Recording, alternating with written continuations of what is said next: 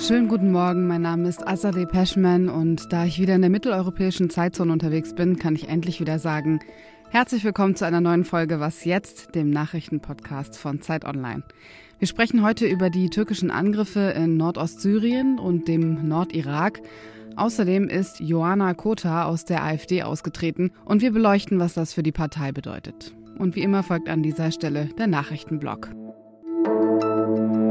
Ich bin Matthias Peer. Guten Morgen. Im Streit um das Bürgergeld gibt es Bewegung. Laut einem Zeitungsbericht will die Ampelkoalition verschärfte Sanktionsregeln nun doch akzeptieren. Sie reagiert damit auf Forderungen der Union. Das meldet die Bild-Zeitung unter Berufung auf Verhandlungskreise. Demnach sollen Sanktionen gegen BürgergeldempfängerInnen im Fall von Regelverstößen bereits vom ersten Tag an möglich sein. Nach den bisherigen Plänen waren umfangreiche Leistungskürzungen bei Pflichtverletzungen erst nach sechs Monaten vorgesehen. Das Gesetz der Ampelkoalition, das scheiterte aber im Bundesrat. Der Vermittlungsausschuss sucht morgen nach einem Kompromiss. In Straßburg kommt heute das EU-Parlament zusammen. Auf der Tagesordnung steht nicht nur eine Zeremonie anlässlich des 70-jährigen Bestehens des Europäischen Parlaments, sondern auch eine Debatte und Abstimmung zu einer Frauenquote in Aufsichtsräten. Geplant ist ein Frauenanteil von mindestens 33 Prozent bis zum Jahr 2026. Redaktionsschluss für diesen Podcast ist 5 Uhr. Werbung. Diese Woche in der Zeit? Die Bücher des Frühlings. 16 Seiten blühende Fantasie. Von gefährlichen Liebschaften, einer Flucht auf dem Mississippi und magische Erzählkunst. Das Literaturspezial zur Buchmesse in Leipzig. Die Zeit, Deutschlands größte Wochenzeitung. Jetzt am Kiosk oder direkt bestellen unter zeit.de/slash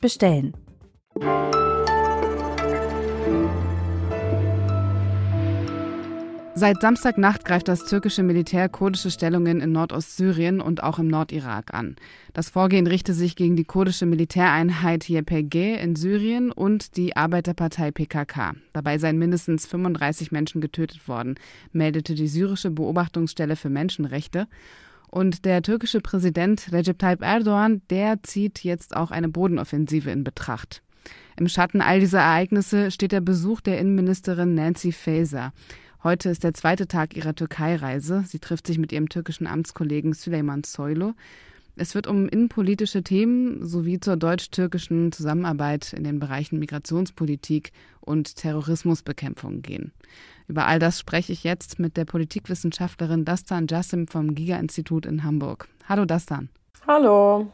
In der vergangenen Woche gab es auf einer Einkaufsstraße in Istanbul einen Bombenanschlag. Die türkischen Behörden haben bekannt gegeben, dass eben dieser Anschlag aus Kobane, also einer Stadt in Nordostsyrien, geplant wurde. Damals haben einige PolitikerInnen und WissenschaftlerInnen getwittert, dass Recep Tayyip Erdogan den Anschlag als Vorwand nutzen wird, um Nordostsyrien anzugreifen. Ist jetzt quasi genau das eingetreten? Ja, das kann man gewissermaßen sagen, denn die Sache ist ja die, dass ja noch nicht mal richtig aufgeklärt wurde, wie es zu diesem Angriff gekommen ist. Also wir sehen, dass jetzt schon mehrfach gezeigt wurde, dass viele Aufnahmen, die kursiert sind, von der Explosion von anderen Explosionen sind, beispielsweise von dem IS-Angriff in Istanbul 2016 es gab über längere Zeit auch eine Nachrichtensperre über die ganze Sache. Also wir haben noch nicht mal eine Aufklärung. Der Erdogan hat ja schon seit Sommer angekündigt, dass er das machen möchte, aber er hat dafür immer wieder Widerstand bekommen aus Moskau und aus Washington. Aber wenn Erdogan eben vorhalten kann, dass er sich selbst verteidigt, dann ist es schwierig, da einzulenken. Vor allem, da weltpolitisch gesehen die Türkei äh, vor allem in der Ukraine gerade eine wichtige Rolle einnimmt. Erdogan hat ja selbst auch gesagt, dass er diesen Angriff nicht mit Moskau oder Washington abgesprochen habe. Kann man da noch Reaktionen erwarten? Also ich glaube erstens nicht, dass sie das nicht abgesprochen haben, denn der Nordwesten Syriens ist russischer Flugraum und der Osten, Nordosten und so weiter ist US-Flugraum. Und wir haben ja schon zwei Tage vor Beginn der Angriffe ein Statement gehabt von dem US-Konsulat in Erbil, die gesagt haben, dass ihre Landsleute sich aus Syrien, dem Irak zurückziehen sollen, weil sie glaubwürdige Informationen haben, dass die Türkei das macht. Selbst wenn sie wollten, könnten sie sehr wahrscheinlich gerade so weit gehen, einfach weil sie durch die Lage in der Ukraine, durch die Rolle, die sie da haben, auch was die Drohnenexporte an die Ukraine angeht, was das Durchgehen von ukrainischem Getreide durch die Türkei angeht, äh, alle möglichen anderen Sachen, aber auch was beispielsweise das EU-Türkei-Flüchtlingsabkommen angeht, da hat die Türkei einfach mehr, mehr Raum. Du hast jetzt gerade auch schon Erbil erwähnt, das ist die Hauptstadt der autonomen Region Kurdistan im Nordirak. Also die Türkei hat nicht nur eine Militäroffensive gegen Nordostsyrien gestartet, sondern eben auch gegen den Nordirak. Was sind dort die Hintergründe?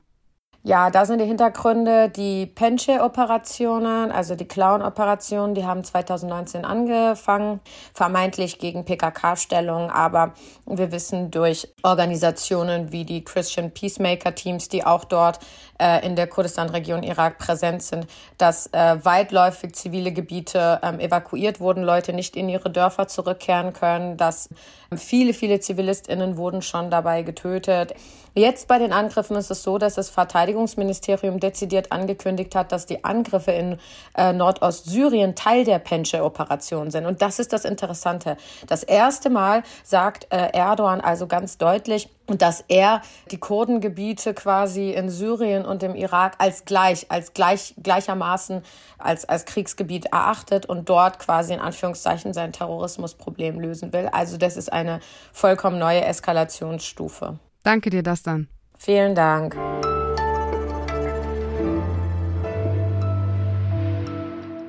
Und sonst so? Es klingt ein wenig aus der Zeit gefallen, aber ich würde behaupten, alle über 30-jährigen HörerInnen müssten das noch kennen. Ein Telefon mit einer Schnur, das Ganze draußen in einer Art Kabine. Gemeint ist natürlich die Telefonzelle, von der aus konnte man entweder mit einer Telefonkarte oder mit Münzen jemanden anrufen.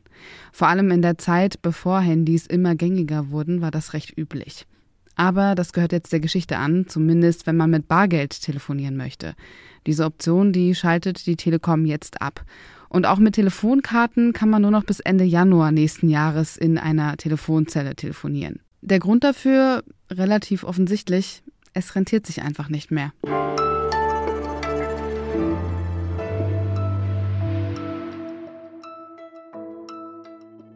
Es gibt mal wieder Streit in den Parteireihen der AfD oder zumindest Hinweise darauf, dass es intern ganz schön knirscht. Die hessische Abgeordnete und Digitalsprecherin der AfD, Joanna Kotar, hat sich dazu entschieden, aus der Partei auszutreten. Sie wirft der Partei Dauermobbing vor im Kampf um Posten und Mandate oder durch den Aufbau korrupter Netzwerke in der Partei. Und sie kritisiert außerdem die Haltung gegenüber Russland und dem Iran. Tillmann Steffen ist bei Zeit Online zuständig für die AfD und kann das Ganze erklären. Hallo Tillmann. Hallo Azadeh. Kam der Rücktritt überraschend? Also am Morgen schon. Sie hat am Morgen eine E-Mail verschickt, äh, in der äh, sie eben ihren Austritt erklärt um 7 Uhr und hatte da offenbar nur wirklich ihren engsten Mitarbeiterkreis eingeweiht. Langfristig allerdings zeichnete sich schon ab, dass Johanna Kotar mit ihrer Partei fremdelt. Sie gehörte ja zu einer Gruppe von Abgeordneten, die im vergangenen Sommer äh, versucht hat zu verhindern, dass Tino Kropalla an die Parteispitze wiedergewählt wird. Hat das mit massiver Kritik auch an seiner Person verbunden. Diese Initiative scheiterte am Ende. Kropalla wurde Parteichef und Johanna Kotar zog sich zurück. Sie hat dann auch von ihrer Webseite sämtliche Spuren und Hinweise auf die AfD getilgt und trat nur noch als neutrale Bundestagsabgeordnete auf.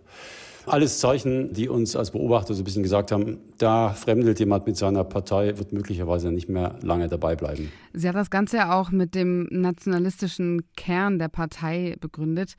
Ich dachte eigentlich immer, das wäre sozusagen das Alleinstellungsmerkmal der AfD. Sie spricht in ihrer Erklärung, wo sie ihren Rücktritt erläutert, auch davon, dass es diesen nationalistischen Rechtsaußenrand der Partei gibt. Aber für sie ist das eben nur ein Teil der Partei, die sich ja in Bereiche gliedert.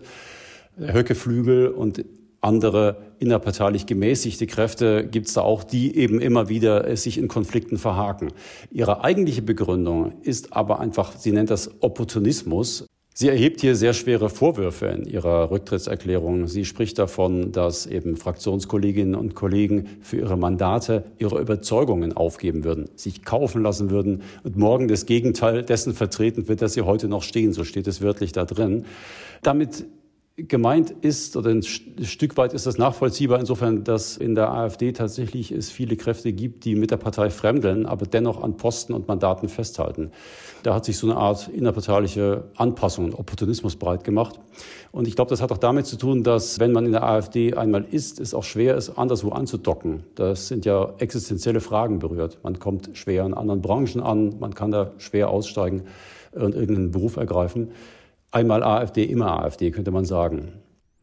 Und was heißt eigentlich dieser Rücktritt jetzt für die Partei, also für die AfD insgesamt? Ja, das ist so ein kleiner Ruck, der aber von nicht allzu großer Wirkung sein wird, weil Johanna Cotard hat es mit ihrer, ich hatte es ja erwähnt, im Sommer, in dem Versuch, Kropalla nicht wieder an die Parteispitze zu lassen, es nicht geschafft, da relevante Kreise der Partei mitzureißen. Alle die damals auf ihrer Seite waren, sind heute noch in der Partei. Sie bleiben es wahrscheinlich auch auf längere Zeit. Es ist da keine Bewegung entstanden. Und das heißt, dass Parteichef Kropalla mit seiner Co-Chefin Alice Weidel im Grunde genommen gestärkt aus dieser Situation hervorgeht. Eine parteiinterne Kritikerin ist weniger, alle anderen halten still. Im Grunde genommen kann er gestärkt weitermachen wie bisher. Danke dir, Tillmann. Sehr gern. Und das war was jetzt für heute. Im Update hören Sie meine Kollegin Erika Zinger und mich wieder morgen früh. Wenn Sie Ideen haben, wie man mit einem plötzlichen Temperaturunterschied von über 20 Grad klarkommt, oder wenn Sie etwas kritisieren möchten, wenn Sie Anregungen haben für was jetzt, dann schreiben Sie gerne an die E-Mail-Adresse wasjetzt@zeit.de. Kommen Sie gut durch den Tag. Einmal musste schneiden, mindestens einmal. Alles, was ich gesagt habe, war, glaube ich, ja, das, was ich auch sagen wollte.